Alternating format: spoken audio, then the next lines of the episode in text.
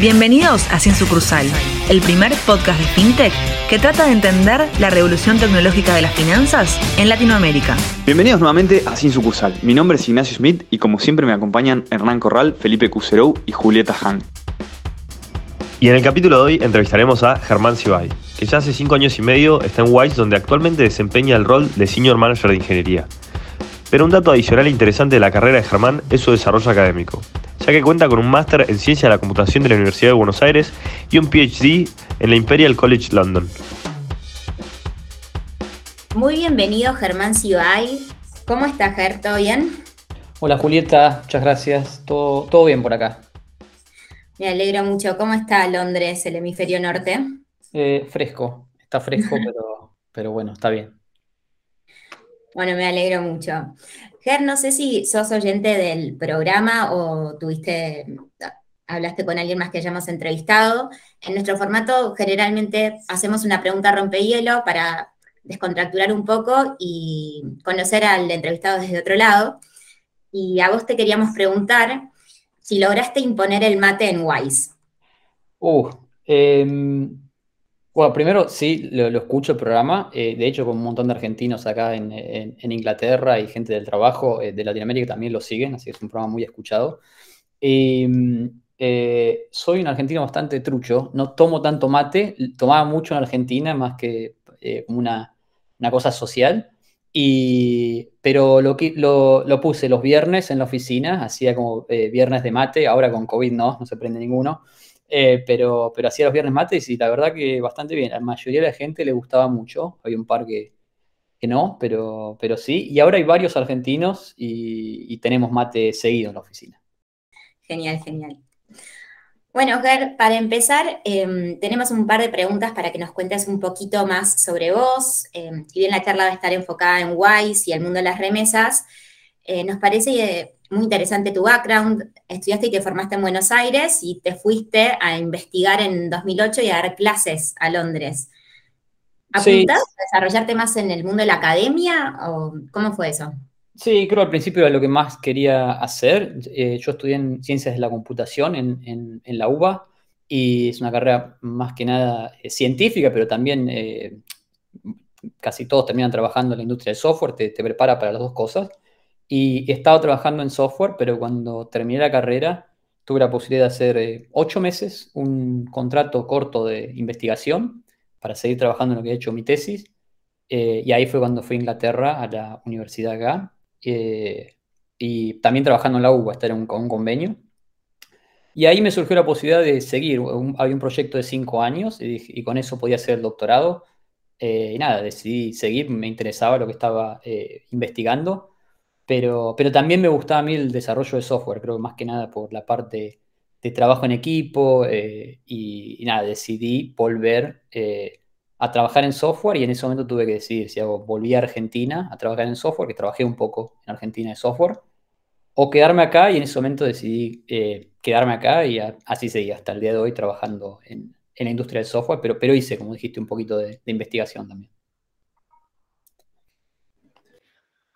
Buenísimo, Ger. Y ahí un, poco, eh, digamos, ¿cuáles fueron como las, principales eh, cuestiones que te topaste al arrancar en, el sector privado, en desarrollar software, que por ahí en la academia era una cosa y cuando, cuando vas al mundo privado y desarrollo, que, hay muchas variables en simultáneo que manejar, te topaste y, como los principales desafíos?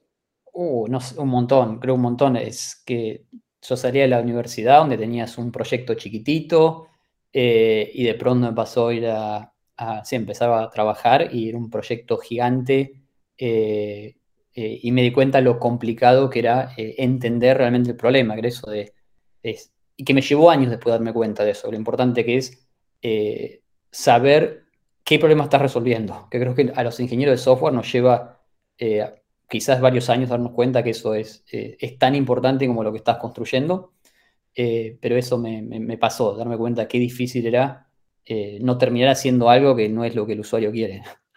Claro, no, enamorarte tanto de la tecnología en sí, sino más del, problema, ¿no? Exacto, creo que ese fue el, el shock. Al primero sale y dice, uh, bueno, yo soy el ingeniero, escribo el código, y uno se cree más importante y después te das cuenta que, que, que quizás es más difícil saber qué problema resolves y por eso tenés que trabajar en un equipo eh, y, y, ponerte. Y después también sí me costó el hecho de que eh, te das cuenta que había 3 mil millones de tecnologías y cada proyecto tiene un montón de cosas y tienes que aprender todo eso rápido.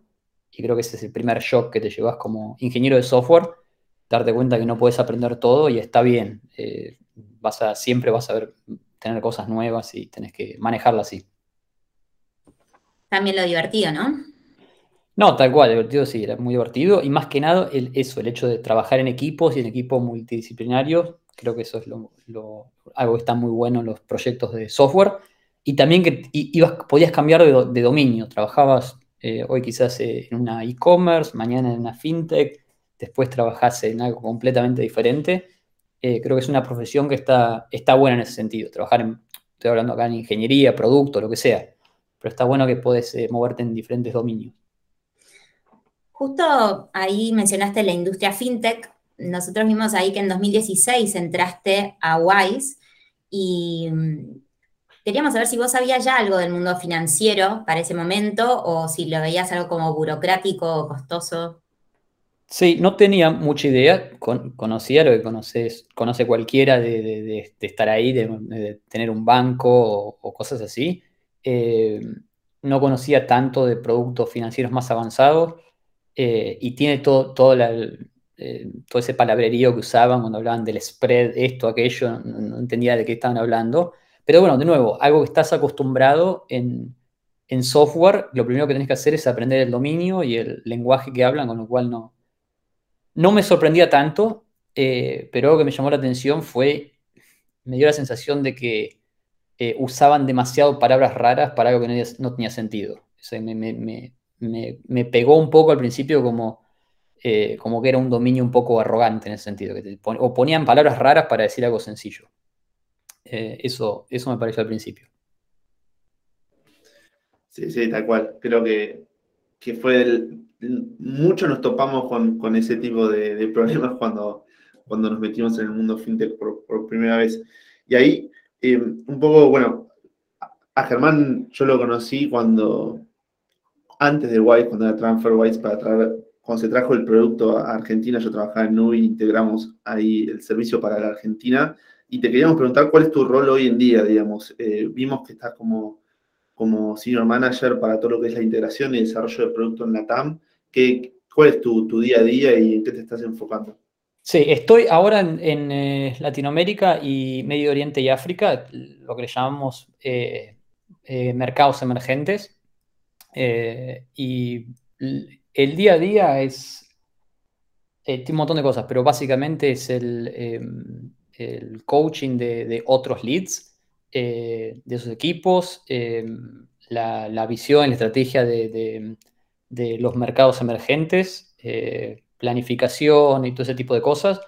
Ya en código no tanto, pero me pasa a veces estar de guardia, que es algo que tenemos ingenieros, o eh, sí hacer revisiones de, código o de arquitectura eh, y todo ese tipo de cosas técnicas. Pero también estoy bastante metido en, la parte de, producto. y ahí entrando un poco a, las preguntas relacionadas a WISE, y queremos ir unos pasitos para atrás. Para alguien que no conoce la empresa, ¿nos podrías contar qué es y qué servicios ofrece? Sí, WISE Em, empezó más o menos en el 2011 y era TransferWise, y esto es importante porque el, nombre más o menos indicaba cuál era su primer, eh, lo, que era importante en esa época, que era eh, transferencia eh, de dinero entre países. Ese fue el primer producto y todavía sigue estando, y, es el producto más grande, que es el producto de, llamémosle, transferencia. Hoy en día la empresa se llama Wise y tiene cuatro productos más sea, tenemos el producto de eh, envío de dinero, que ese es el tradicional que la gente conoce, querías enviar dinero desde eh, Europa a Argentina o, lo, que, sea. Tenés también eh, lo que se llama la, cuenta de Wise o cuenta multimoneda, que es el, producto que vino después, que lo que te permite es tener una abrir cuentas en diferentes monedas y poder administrarlas. Vos podés mover dinero entre, entre esas cuentas, eh, cuando se te dé la gana y em, tener también eh, detalles de cuenta local en, varios países. Actualmente es en 10 países. ¿Qué significa eso? Eh, vos tenés tu cuenta en libras y tenés los detalles de cuenta local en libras. O sea, yo lo que puedo hacer es, le paso mis detalles de cuenta en libras a, otra persona que tiene una cuenta en Inglaterra y me hace una, transferencia desde, desde su banco a, a mi cuenta de Wise. No es que tiene que hacerlo dentro del sistema de Wise. No sé si queda claro, es una, como una cuenta eh, de banco normal. Eh, y eso como digo, en 10 en eh, otras monedas. Y después tenés 46 monedas más que podés tener una cuenta, pero no tenés detalles de cuenta. Por ejemplo, podés tener una cuenta en, pesos chilenos, pero en realidad no tenés los detalles de cuenta local. Alguien no te puede hacer una transferencia local en Chile. Te pueden mandar a través de, Wise o vos podés convertir a esa, a esa moneda. Em, ese es el segundo producto. El otro es, eh, con ese producto también tienes la tarjeta de, débito, eh, que lo que te permite es gastar el dinero que tengas en esa eh, cuenta multimoneda. Y la forma que funciona esta tarjeta de débito es siempre va a usar, va a tratar de no hacer una conversión, porque eso en general tiene un costo. Entonces, si vos estás en Chile y tenías dinero en tu cuenta con moneda en Chile y usas tu tarjeta de débito, lo que va a usar es ese dinero que tenés en, eh, ya convertido. Y si no, si no te alcanza, va a fijarse de todas las monedas que tenés, cuál es la que tiene el menor costo de conversión en ese instante a peso chileno, convertirlo y ahí usas tu tarjeta de débito. Eh, y después está también eh, Wise para pymes. Y el último producto es Wise Plataforma, que es básicamente una API para que integren los productos de Wise dentro de eh, otros sistemas. Por ejemplo, hoy por hoy hay 18 bancos en, más de 10 países que ofrecen transferencias internacionales y la forma en que lo hacen es usando la API de Wise. Por ejemplo, eh, N26, eh, el, el, neobank este europeo, Monzo, que es un neobank bastante importante acá en Inglaterra, y varios más. también tenés Google Pay y algunos otros productos que lo tienen integrado. Esos son los, básicamente los productos principales que, tenemos hoy en día. Excelente. Eh, y ahí algo que, está muy bueno, no sé si nos lo podés eh, contar un poco, fue como la historia de origen, ¿no? Que, nació como una necesidad de, los mismos fundadores que tenían una frustración con, el tema de las remesas, ¿no? ¿Nos, nos podés contar un poco cómo, cómo fue eso? Sí, exacto. Y eso es básicamente quizás cómo funciona diferente. Después puedo poner ahí cómo funciona diferente WISE de quizás el modelo más tradicional de, eh, movimiento de dinero. Lo que tenía los dos fundadores, que era, eh, son Cristo y Tabet, eh, uno de ellos estaba trabajando en Inglaterra, el otro tenía que pagar su hipoteca en, Estonia, tenés Estonia en, euros, Inglaterra tenés en libras y lo que se dieron cuenta es que el banco les estaba cobrando muchísimo. Quizás lo que les molestaba más, eh, tanto como el costo, es el hecho de que el costo eh, estaba escondido. Es muy difícil saber cuánto es que el banco les estaba cobrando. Era un poco se lo llevaba el banco de origen, otro poco se lo llevaba el banco eh, destino y otro poco se iba en el medio, pero nunca quedaba claro cuánto era. Lo que era claro es que el banco no te decía cuánto era. Em, y lo que ellos Em, dijeron, se habían conocido en una fiesta, es bueno, eh, mirá, yo tengo que pagar mi hipoteca ahí, vos eh, te están pagando el sueldo ahí, eh, hagamos un pase del dinero, así que no tenemos que, hacer la, transferencia internacional. Lo que hacían era básicamente depositarse en la moneda, en su cuenta local. Si uno de ellos necesitaba euros para pagar la hipoteca, él, tenía euros en su, en su cuenta en Estonia, pagaba la hipoteca y em, el otro le, devolvía ese dinero en, Inglaterra pagándole, haciendo una transferencia local. Eh, empezaron haciendo ello entre ellos y dijeron, para, debe haber más gente eh, que tiene este problema. Y lo que hicieron primero fue crear un tipo un MVP para probar que el, producto, si había, si había apetito o no. Eh, crearon primero un, un, grupo de Skype, donde pusieron un montón de gente que conocían, obviamente un montón de gente de Estonia y de Inglaterra, y nada, lo que hacían era, eh, la gente se pagaba entre ellos. Obviamente eso necesitaba que, haya un, eh, un, nivel de confianza increíble y no escala, pero vieron que, la gente realmente ahorraba un montón de dinero con eso y, ahí fue cuando empezaron a pensar en implementar eh, un sistemita para, hacer eso. Y así fue como, como empezó. Em, Espectacular, muy interesante. Generalmente los productos que surgen así están súper centrados en el usuario, ¿no? A, partir de un pain que ven los mismos fundadores, ¿no?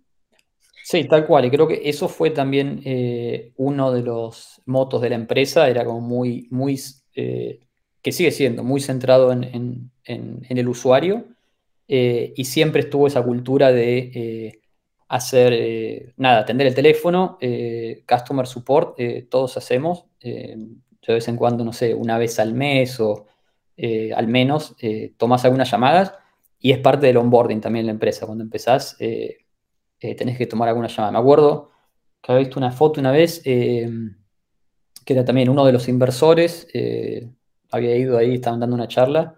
Y le dijeron, che, acá todos tomamos llamadas de los usuarios, no te prendes y y agarras una llamada y el, tipo agarró el teléfono y se puso a hacer una llamada. O sea, cada tanto, si vos llamás, tenés un problema en Wise, eh, te puede atender Cristo. Eso ha pasado. Eh, y pasa que los, fundadores están ahí, toman llamadas y ven algún problema y se meten en cuál es el canal de Slack de ese equipo y les dicen, che, mira, un customer se quejó de esto, ¿cómo puede ser? ¿Qué está pasando?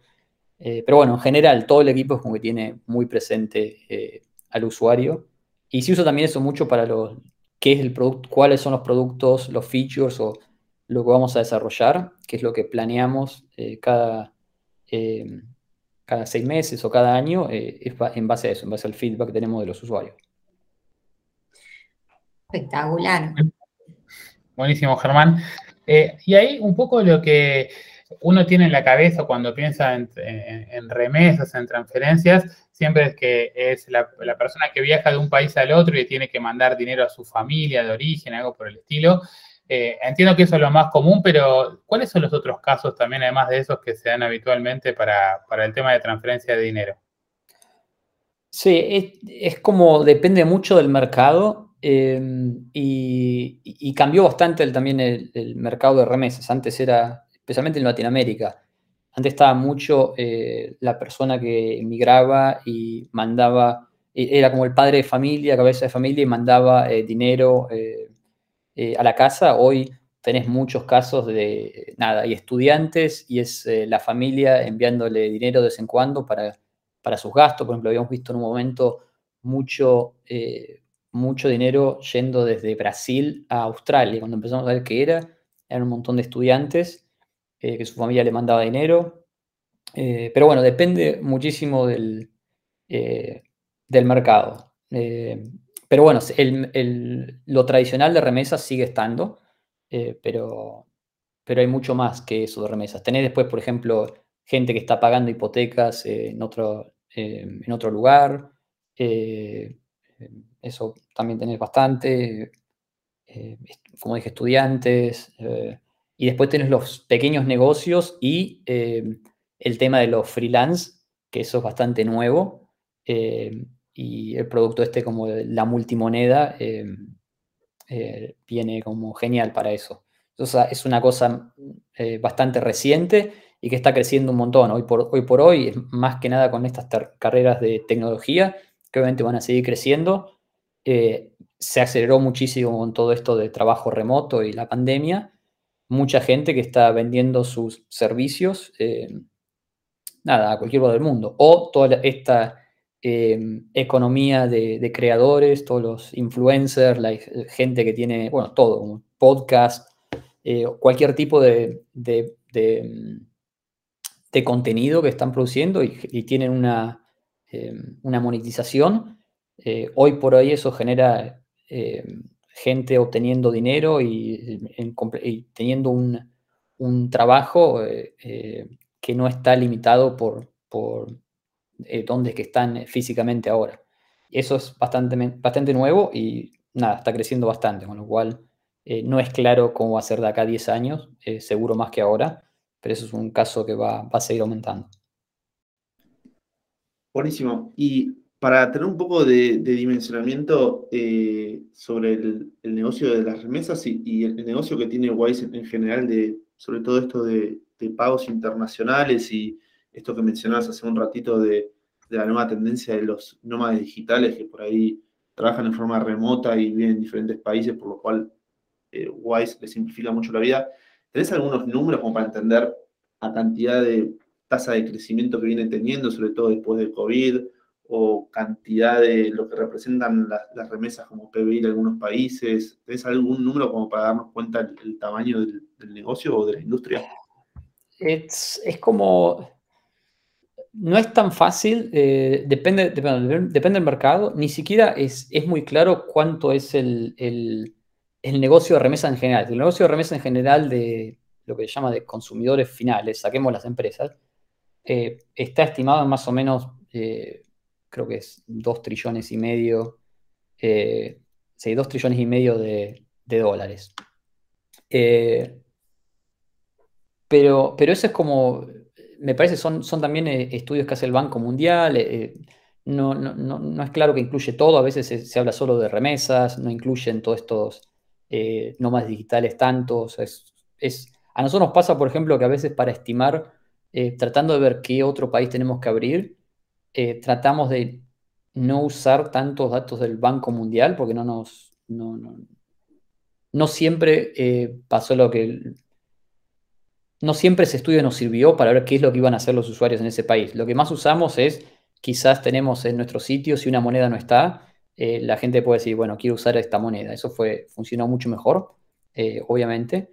Eh, pero no es tan fácil encontrar esa información. Sí tenemos, hemos hecho estudios en, algunos, en algunos mercados, pero no tengo los datos ahora a mano para decirte. Pero eh, no, es tan grande, sigue siendo el mayor eh, caso es eh, remesas todavía y va a ser durante mucho tiempo, pero esto de nómadas digitales y todo eso es algo que está surgiendo bastante ahora. yo creo que va a ser un, porcentaje grande en el futuro. Hoy por hoy no es tanto, no es lo mismo. sigue siendo el sistema de remesas tradicionales de, envío de dinero a, sus casas eh, pero tenés los casos, esto como te digo, a veces vimos este caso de envío de dinero australes de Brasil, cuando empezamos a hacer zoom in de qué era, eh, era esto de envío estudiante. Perfecto, Germán. Y ahora sí un poco a una pregunta eh, más específica sobre el nombre, ¿no? Esto creo que quizá un poco lo está diciendo por su ampliación de, en el scope de lo que abarcan, ¿no? Pero históricamente se llaman TransferWise, TransferWise, ahora Wise solo. Eh, ¿A qué se debió ese cambio de nombre?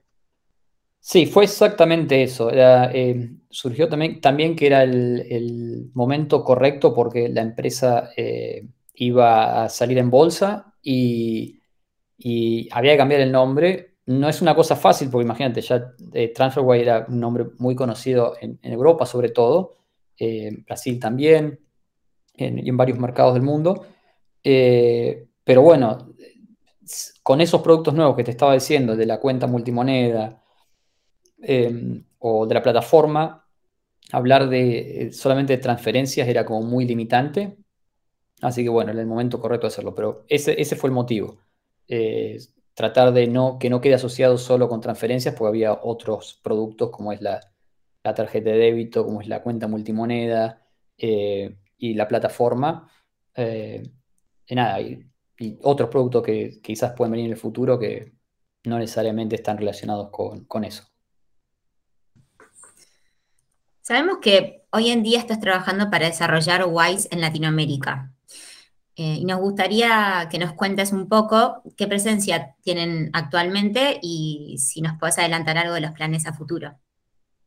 Eh, de los planes a futuro no te, puedo decir demasiado. Eh, lo, que sí te puedo decir es la estrategia de Wise en general es eh, poder tener todos los productos que tenemos en todos lados. Latinoamérica es un mercado complicado y todos los mercados emergentes que tenemos son complicados. La regulación eh, está a veces siempre sigue los pasos de Europa, se fijan cómo, cómo están hechas las regulaciones en Europa, Estados Unidos y tratan de replicarla.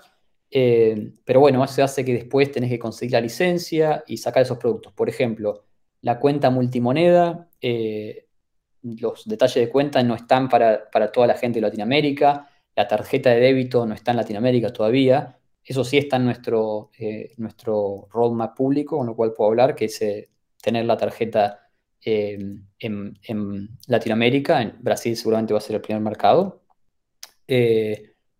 Y, y, después lo que queremos hacer también es obviamente tener, poder enviar desde y hacia todos los países de Latinoamérica. Es una cuestión de prioridades, pero nuestra idea es que estén en todos esos países. Hoy por hoy, Latinoamérica, solo puedes enviar dinero eh, desde Brasil. Eh, teníamos Argentina, pero tuvimos que cerrar obviamente por el tema de, eh, sí, del, de los dólares, compra, compra y venta de dólares en Argentina. Eh, y después tenemos eh, varios, varios países en Latinoamérica donde podés enviar dinero a Asia, es Colombia, Chile, Brasil, Argentina, Uruguay, Costa Rica, esos son los principales mercados, y México.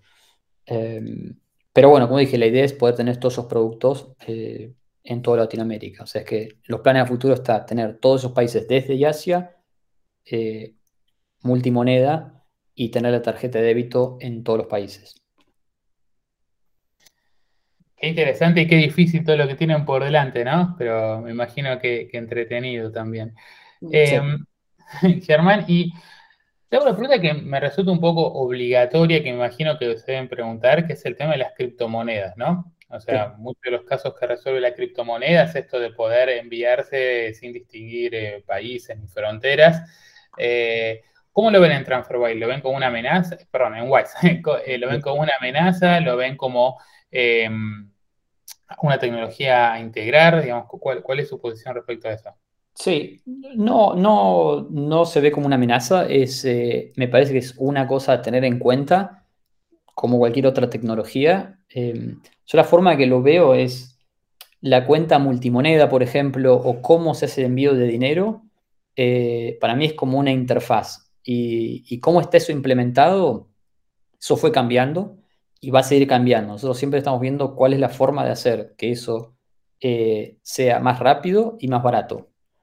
Eh, hoy por hoy, en ningún lugar que fue prioritario para nosotros vimos que criptomoneda haga eso.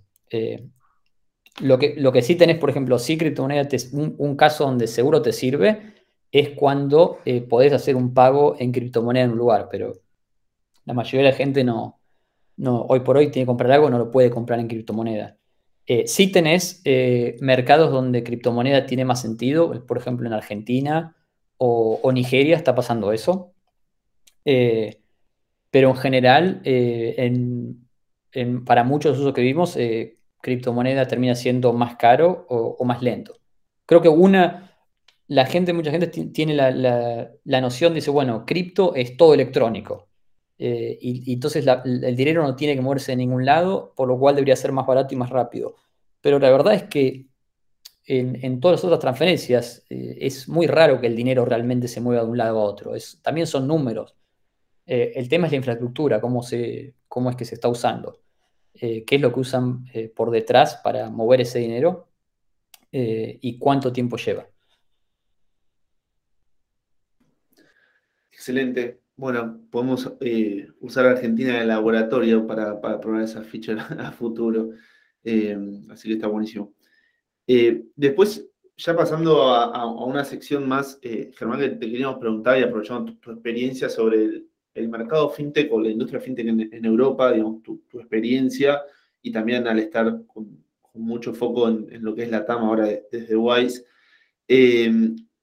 una de las preguntas que teníamos es, cómo es el sistema fintech europeo versus el latinoamericano y, qué tipo de, diferencias encontrás, ya sean tanto positivas para un lado o negativas para el otro, eh, en, en, ambas ecosistemas. Sí, creo que mi opinión cambió en el último año también. Creo que, para dártelo rápido, a mí me parece que Latinoamérica está muy bien. Creo que en los últimos años, quizás uno o dos años, tuvo un cambio muy bueno. Eh, y puedo explicar un poco más, pero em, Europa fue uno de los primeros. Europa fue uno de los primeros en tener, eh, empezar a poner, abrir, el, abrir la cancha y poner todo este tipo de normativas fintech eh, y realmente dándose cuenta que, había una ineficiencia en el mercado y había una forma de hacer las cosas nada, más, de manera más eficiente. Y para eso necesitaban eh, un montón de jugadores más eh, y quizás em, separar los, los, em, separar los, casos de usos. Antes tenías una licencia general que, nada, para, para, hacer los, para dar los servicios que daba el banco, tenías que ser un banco, básicamente. El problema de eso, obviamente, es que tenías que tener un capital terrible. Eh, y creo que eso también fue lo que, lo que vino después de la crisis del 2008, que es todos estos bancos que eran demasiado grandes para, fallar. Em, entonces surgieron un montón de licencias diferentes, más chiquitas, más concentradas, que te permitían hacer eh, uno o dos tipos de cosas y eso permitió que, la fintech eh, prosperaran. Eh, eso creo que tuvo un resultado muy bueno, obviamente se redujeron los costos y, al, final termina beneficiando a, toda la economía y a toda la gente. Eh, y creo que eso fue lo que Europa, eh, Latinoamérica tomó, empezó a ver eh, un poco esas, esas normativas y tratar de replicarlas en el mercado latinoamericano, que obviamente no es, no es fácil. pero me parece que esa quizás es la diferencia, que creo que Europa estuvo liderando con eso y, y Latinoamérica se puso a, a, seguir, que está bien. Si vos ves algo que funciona, podés tomar lo que funciona, ver lo que no funciona y aplicarlo. Em, pero Argentina lo veo bien, creo que, bueno, obviamente es claro por, el nivel de inversión que hay en la región ahora. Eh, y, veo entes reguladores y bancos centrales eh, bastante metidos en, tratar de, mejorar el sistema. Eh, trabajando con, con las fintechs, veo muchas mesas, mesas redondas donde se juntan y tratan de, poner la, la regulación en conjunto. Eso lo han hecho con Wise y lo han hecho también con otras empresas. Un caso buenísimo me parece el de, el de los pagos instantáneos en Brasil, PIX. Eh, la verdad que fue rapidísimo como lo, implementaron y, hoy por hoy viene funcionando muy bien y la gente está súper contenta. Eh, que eso es obviamente algo que también usamos nosotros, pero eh, la verdad que me sorprendió lo rápido que, que lo implementaron en Brasil eh, pero bueno, que es un, buen ejemplo. Después tenés, obviamente, todas las grandes empresas están sacando de, Latinoamérica, que no las voy a nombrar, me voy a olvidar alguna, pero me parece que está muy bueno, es muy bueno el, cómo viene. Qué bien, qué buena tu visión. Y una pregunta que vos estando en Europa seguramente te puedas aportar es el tema de Open Banking, ¿no? Esta tendencia que en, Europa ya arrancó hace un tiempito. Eh, ¿Ves que tuvo algún efecto allá eh, y cómo lo te imaginas que podría impactar en, Latinoamérica? Creo que ah, sí, tuvo un, efecto eh, acá, obviamente. Creo que, creo que quizás el mayor efecto es que a partir de eso empezaron a hacer productos, creo que niveló para arriba lo que los usuarios esperan de, los bancos y de las aplicaciones Em, abrió un montón de productos nuevos eh, y también eh, está abriendo para, para, tener, para hacer chequeos. Por ejemplo, en Inglaterra están viendo de eh, que puedas chequear cuando vos querés mandar dinero a una cuenta, hace chequeo realmente de esa cuenta y te da todos los datos para chequear que realmente existe, para tratar de bajar todo lo que es fraude, todo ese tipo de cosas.